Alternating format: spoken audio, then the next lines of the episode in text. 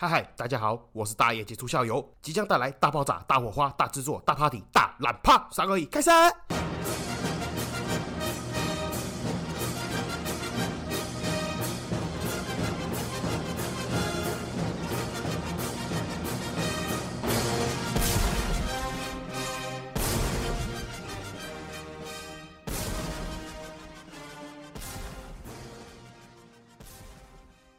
嗨嗨，这里是社会观察日记，我是大爷九欢迎回来。好，今天是个特殊的一天哦，这个持股跌烂了。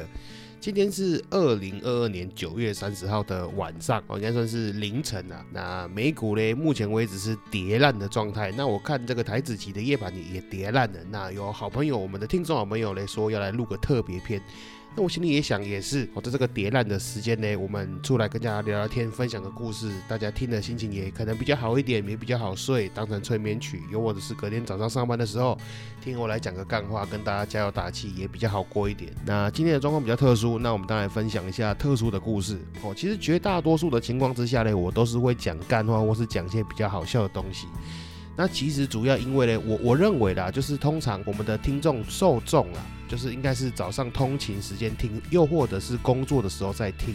那绝大多数的情况之下嘞，讲一些开心有趣的，大家就当成是背景音乐也好。再加上我觉得分享一些过度悲伤难过的故事，可能会影响人家一整天的心情的。那反正现在深夜时刻，今天又是特殊时期，那我们就来讲讲我自己觉得比较应该算悲伤感动这种故事。那如果是时常有在听我节目的好朋友们哦，又或者是说你刚好就恰巧在我们这个听众群组聊天的朋友们，就可能听我分享过。我自己觉得啦，就是这世界上面有两种人最需要大家的帮忙，一种就是这个多重障碍身份的这些病患，和另外一种嘞就是这个游民的朋友们。那为什么我会特别对这两种朋友有感触？呃，其实其应该讲说，我小时候，诚如我之前可能好几集前有讲过，我小时候曾经干过一些坏事、错事，那也是一种可能是算是自我赎罪，又或者是你要讲我是买赎罪券这种行为也好。我曾经在这个台中的多重障碍之家帮过忙，也就是说当了半年的义工了，然后捐了一点钱，所以我真的有融入这个地方去帮他们做一些事情的时候，你就会发现这个多重障碍，乃至于你有些比如说智能方面的障碍，又或者是说多重的身障这种情况，他们真的很需要其他人的帮忙。那我这里讲的不是说你们去可怜他还怎么样的，要记得就是对身障者来讲，你不要把他当成一个。就是你你你这个行为在可怜他，不要做这种事情，好吗？每个人都有他的自尊，他你就把他当成是一个正常人，但是他现在需要你的帮助，哦，就像是一个老婆婆，她要过马路，她是个正常人，但是她的行动比较缓慢，那你就搭把手让她过马路嘛，你不是在可怜她，你只是帮她一个便这样子而已。那至于游民的部分呢，我觉得也是游民跟我很有缘分啊，就。我之前有分享过，我曾经在这个台中公园去观察流音啊，观察游民在干嘛，这个是真的。我就是我小时候真的是属于那种就是补习班儿童嘛，钥匙儿童，就是自己都在外面补习，那回到家里面没有人这种情况。所以我国高中的时候真的很长一段时间，就是要么不回家，要么就是可能补习班翘课，然后就在水利广场看着游民一整个下午，又或者是说一整个下午都在跟水利广场的游民们聊天、抽烟、讲干话这样子。那当然也是我自己的想法啦，我真的会觉得哦，就是我们人，就是一般人、正常人都会有一个家庭，都会有一个伴侣，又或者是说挚友之类的。就是我们比如说你受了伤、失恋，还是你难过、考试考得不好，你可以回家哦，家是你的避风港，你可以跟你的兄弟姐妹吐苦水，那你或是可以跟你的老婆、跟你的女朋友抱怨，又或者说你可以跟你的好兄弟讲几句干话，大家出去吃个饭、喝个酒之类的，点点点等。但是这些亲情也好，友情也好，爱情也好，我发现这种东西其实通常对一个游民来讲都很奢侈。就应该讲说，我觉得啦，就我的观察，游民在世界上真的是一个孤独的存在。就是他真的受了伤，也不知道可以找谁抱怨，也不知道找谁帮忙。那就算他有喜悦，今天很开心哦，有一个好心人请他吃了一顿饭，给他多少钱。又或者是说，他觉得事情到了一个转机，他也不知道可以跟谁去分享。那毕竟我们人都是群居动物嘛。那我觉得真的生在一个社会里面做一个孤独的存在，我觉得那种内心的煎熬真的很痛苦。然后还有一点，我这里想要额外的强调了，就是帮这些游民朋友发声。就是我发现有一些人啊，他很喜欢去脉络化，然后去质疑、去问说，为什么这些游民他好手好脚的，为什么不工作，才把自己变得这一种情况、这种处境，觉得他们不值得同情。那我这里有两点原因，我希望就是有这种想法的朋友可以思考一下了。第一点呢，我们先说。你会去质疑说这个游民为什么不去工作？之前你有没有想过这个游民在这个就业的人肉市场，他有没有优势？我们讲人话，讲白话文，好不好？假设今天你是业主，你就是那个老板，你要聘请员工，那我们的工作我们也选简单的、技术性比较低、入门槛比较低的行业，我们选一个比较免洗的服务业来说。那无意冒犯，假设我举例是一个便利商店店员，大夜班。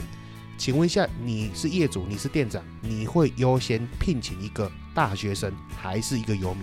然后他们都一样跟你领二十二 k，你选哪一个？你摸着你的良心，你真的会优先的拿着二十二 k 去聘请游民，然后不聘用大学生吗？你觉得这个情况有可能吗？那假设今天就算你就说这个工作机会你不要给大学生做，你就是要让给这些比较弱势的人来去做这个工作，那一样你是面试官哦，你是业主，今天来面试的是两个人，一个第一个是游民，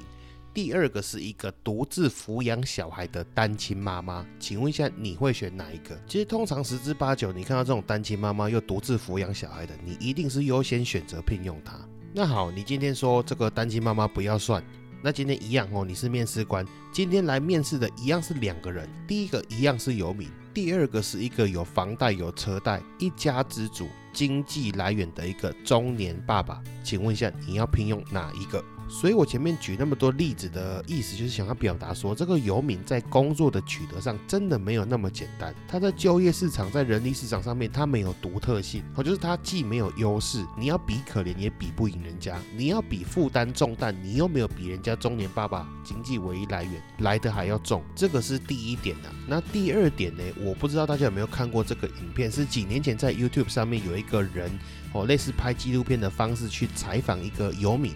那这个游民呢，其实算年轻人，身体力壮的，所以这个采访者就有问他说：“那为什么你不去找一个工作？”那这个游民呢，他给了一个回复，很值得大家去深思了。他的意思就是说，像他这种游民，他之所以叫做游民，就是因为他居无定所，没有地方可以住，没有地方可以放东西，没有地方可以洗澡。所以最尴尬的就是，你们会以为游民的东西没有人要偷，实际上游民的东西还是会有人偷。是谁呢？就是其他的游民。所以他曾经在晚上露宿的时候，他自己的衣服跟鞋子就被偷走了。所以我意思是什么？就是他没有一个地方可以放下他的家当，让他安心的去面试，甚至哦，他不可能蓬头垢面的、衣不蔽体的去面试吧？但是他又没有地方可以让他整洁他的服装仪容，甚至他也没有第二套得体的衣服来让他装扮完之后去面试。甚至更尴尬的是，即使他克服了以上种种的困难。哦，假设有人有好心人，让他可以洗澡整洁，然后给他一套新的衣服，东西接他放，然后他好好的去面试。问题是，请问一下，面试通知审核通过，要怎么联系这个游民本人？难道有可能是人事部跑去公园找人吗？你懂那意思吗？就是游民他又没有户籍地址去收通知信，那他也没有电话可以联络得到本人。请问一下，公司要怎么回复这个游民先生说你已经收到录取了？总不可能游民先生拿着家当守在这个公司的门口吧？所以我想要表达是哦，有时候游民真的也不是像我们大家所看到那样子，他真的也不是偷懒，也不是不想工作，只是种种的限制导致于他的生活不如意了。否则他也不会到现在变。成一个游民哦，他也曾经想要挣扎过，也想要活下来过，谁不是这个样子呢？那回归正题哦，我前面铺陈了那么久，就是要讲一个真人的故事。这一次不是什么骗眼泪的胡乱故事，这一次的这个主角是真人。那这件事情也是真的，讲起来也蛮有趣。我都跟大家讲说他是我的小弟，其实呢，这个故事的起源呢，是我走在路上被他强迫认作大哥。这个主角呢，他其实是有一点精神障碍的一个游民。朋友，不过严格意义上来讲，他也不算是完全的游民啊，至少一开始不是游民，因为他其实跟他爸爸有一个住所，一个家，然后那个家嘞要怎么解释嘞？他就是很像，我不知道大家有没有看过，就是那种马路拓宽之后，然后房子嘞被征收被切掉，然后仅剩下几平然后几平的这个空间呢，他就用水泥砖造盖一个小空间这样子，因为它甚至也不像是房子的样子了，就比较像是一个仓储室的那种感觉，所以我也不知道到底怎么形容。然后他跟他爸爸呢，就是住在这种地方。至于收入跟工作的方面呢，早期他们父子两个会走到这个我们海线的菜市场去捡一些回收品，尤其是菜市场很多摊贩嘛，所以会有纸箱，大量的纸箱可以让他们捡去回收，做成他们的收回了，变他们的生活费。那至于我小弟的装扮呢，也蛮有趣的哦，他每天都是一定会穿着一个绿色的陆军 T 恤，然后下面穿一个内裤。然后再加一个夹脚拖鞋。至于我跟我小弟的缘分嘞，说真的也是因为这两件事情而来。应该讲说，其实，在很久以前我就知道他这一号人物的存在了。因为我们这个小地方嘛，乡下地方，其实镇上有什么样的人呢？大致上大家都了解。哦，左邻右舍，大家闲话家常就会知道有这一号人物，这个都很正常。就像我一开始讲的，其实一开始呢是由这个我小弟跟他的爸爸两个人到这个菜市场去捡资源回收。但是虽然讲是讲叫小弟嘞，这个小弟的目测年龄其实大概也五十几岁了。那他的爸爸想当然的应该是七八十岁的年纪，所以随着时间在经过，爸爸的身体健康状况比较没有那么良好。所以就是由我小弟自己一个人拉着推车，然后到这个菜市场去捡资源回收。然后那天也很妙哦，其实他就是一如往常的从他家的方向往这个菜市场走，要去捡资源回收。然后我是要去买午餐，跟他擦身而过。然后也不知道什什么样的情况之下，我们两个四目相接，然后他就真的突然立正站好，然后向我敬礼，然后大声喊长官好。然后我当下也不知道想什么，我就跟他点头，然后说嗯很好。从那一天之后，真的只要我在镇上看到他，他都会跟我敬礼鞠躬，叫我长官好。所以我就从那天开始跟朋友戏称说，我收了一个小弟。哦，这个由来是这样子。那当然，我跟我小弟的奇遇不止这一次。我这个节目录完之后呢，我有空去翻翻相簿，看还找不找得到这张图片呢？如果找得到呢，就当这一集的这个封面图片。哦，那这个故事呢，也非常的莫名其妙。它是在一个早上，然后我去买早餐。那当然，我们就是一般早餐叫完，在等餐的过程当中，就走到餐厅里面嘛，找个位置坐下，等待这个老板娘叫号。然后我就想说，奇怪了，这次早餐怎么等那么久？而且越等好像越不对劲，怎么前台哦那个早餐店前面怎么好像有骚动？然后我就走过去一看，哎，奇怪，我的小弟怎么在对接？怎么在那个早餐店对面？然后还有警察在盘查他。然后我就转头问一下老板娘说：“啊，是发生了什么事情？”然后那个老板娘才悻悻然的，好跟我解释说：“啊，就对面那个变态啦，坐在那边，他竟然没有穿裤子啊，他的懒圈就面对着我们店面。然后因为你知道那个早餐店，它不是前面有个那个尖台嘛？尖台刚好里面三个都是女生。”然后那三个女生的脸哦，她们的双眼就对着我小弟的马眼，然后我小弟嘞就坐在那边，脚张开开的，想闪又闪不掉，坐在路边四平八稳的脚张开开，拿着懒趴就面向那间早餐店，这样就是这么荒谬的画面，就是这个原因，所以这个早餐店的老板娘赶快跑去打电话报警，觉得有变态在骚扰她，有铺路狂。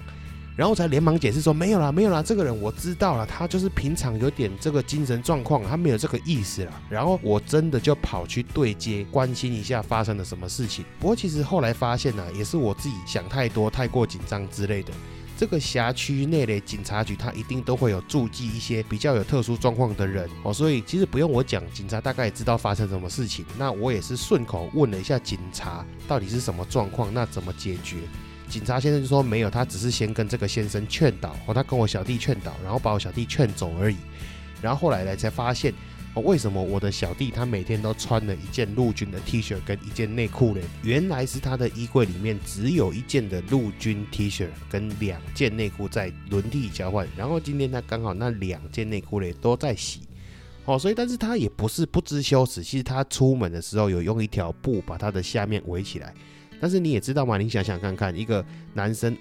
下面围着一条布，坐在大马路旁边，两只脚开开的那个东西，是不是就掉出来了？然后其实我当下有想过一个问题，也就是他们这样子虽然是说捡资源回收，收入并不高，但是应该不至于说真的衣不蔽体，没有这个衣服可以替换吧？直到一阵子之后嘞，我在路边又再遇到他，然后我就问他说：“那现在这个状况是不太好过吗？还是怎么样之类的？”后来我才得知，就诚如我前面所讲嘛，因为他爸爸的年纪大了，所以他后来都自己一个人出来捡这个资源回收。那因为他的状况可想而知啦，这个资源回收捡的东西嘞效率并不高，然后再加上因为他爸爸年纪大了，你也知道这个人老了就会有很多这种慢性疾病点点点等，那所以嘞他也花了大量的时间在照顾他爸爸上面，所以自然而然的这个收入嘛减少了一个人的收入，但是同时又增加了更多的开销，所以一定是入不敷出。因为刚好我爸也知道这件事情，我们就商量说，那不然就跟这个我小弟讲说，那这样子。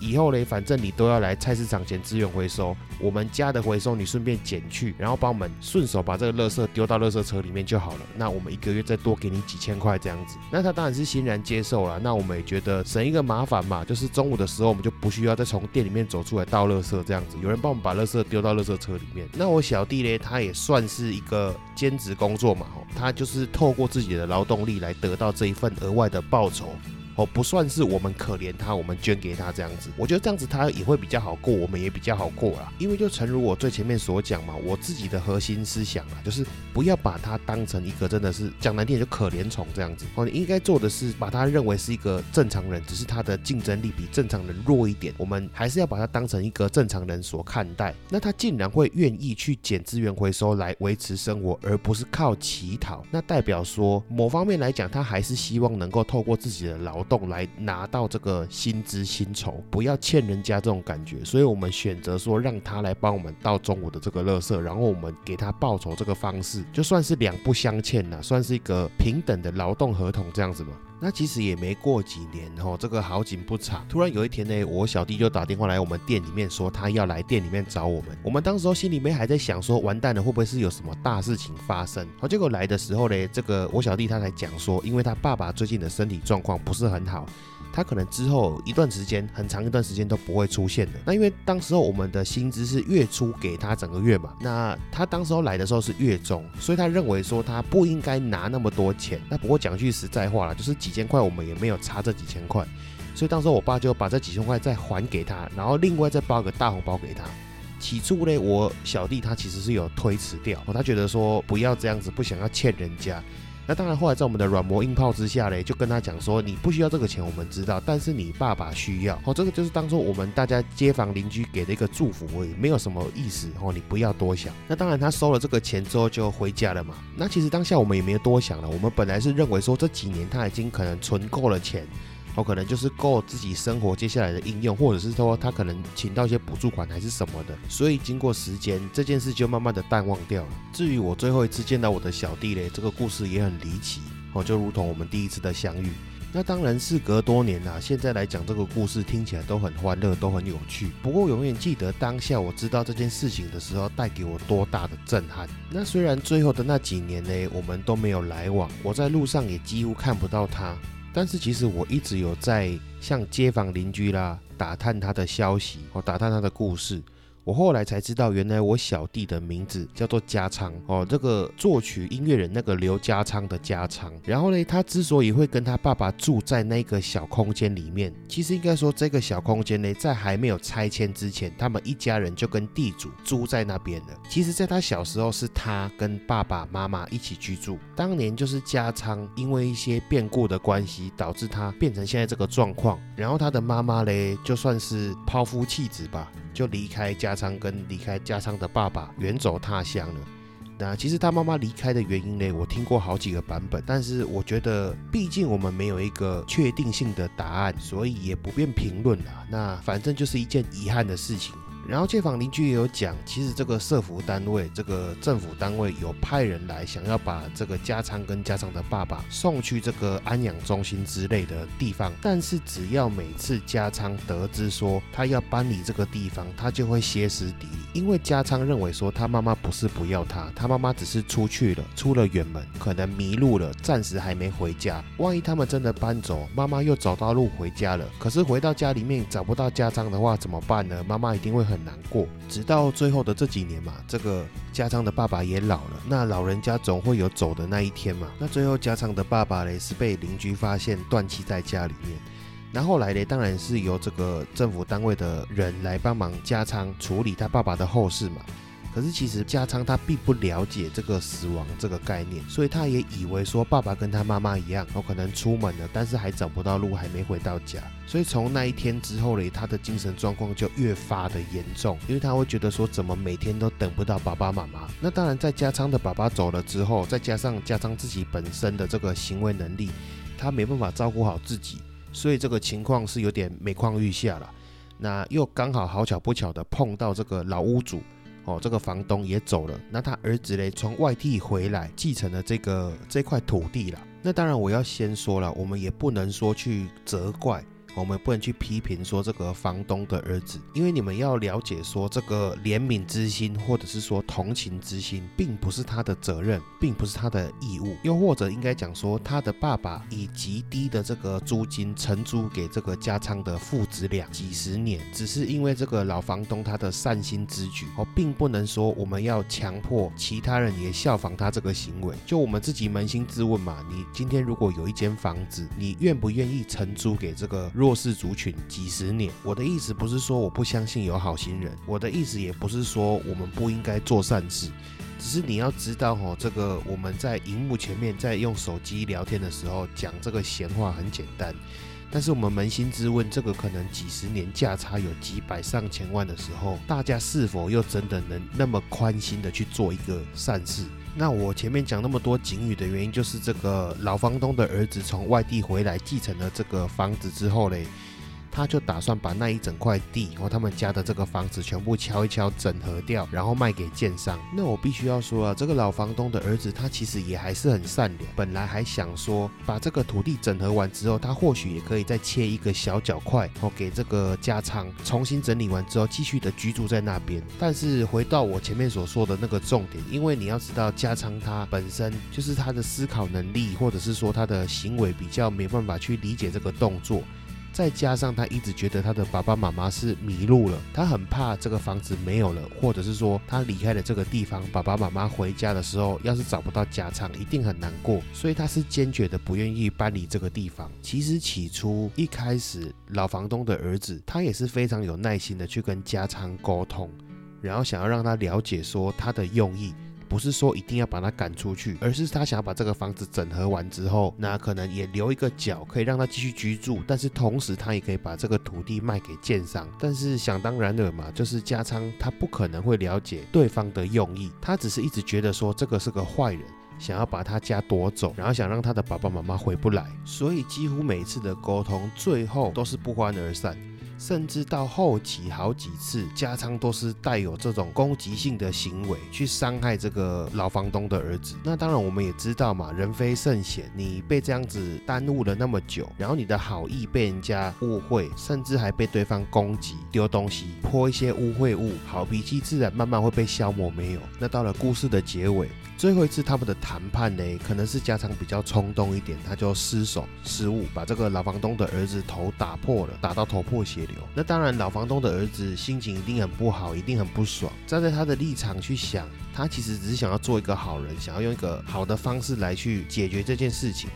但是从一开始被误会、被辱骂，直到最后这一次，甚至被打到头破血流，他的心里面一定也是很委屈。那既然当不成好人，他就变成用一个强硬的方式，最后决定要强拆。所以有时候我觉得我们人啊，不管精神状况怎么样，他都有一个冥冥之中会有个第六感啊。为什么会这样讲？因为平常在这个时间呢，加上他应该都会去菜市场的一个某地方吃饭、吃早饭，他数十年来如一日的习惯。然后本来这个老房东的儿子想要趁这个时间把他。他的房子撬掉，然后就那么巧，那天家昌就没有出门。但是拆除大队跟老房东的儿子并不知道这件事情，他们不知道加仓还在房子里面，所以他们当即还是下令要强拆。然后我永远记得，当时候铁球敲在墙上的时候。加仓人躲在床底下，拿着家用电话打电话给我。他一边哭一边跟我讲说，他的房子要被拆掉了，以后爸爸妈妈找不到路，没办法回到家里面来找加仓了。他一直跟我哭说，他不是孤儿，他有爸爸妈妈。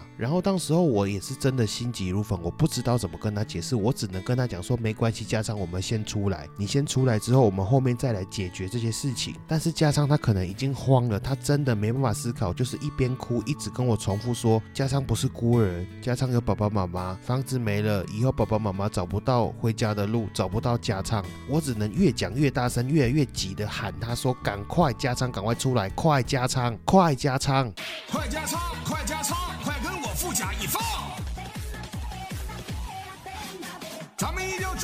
抓住趋势，享受红利，属于我们的风口已经来了。赵月。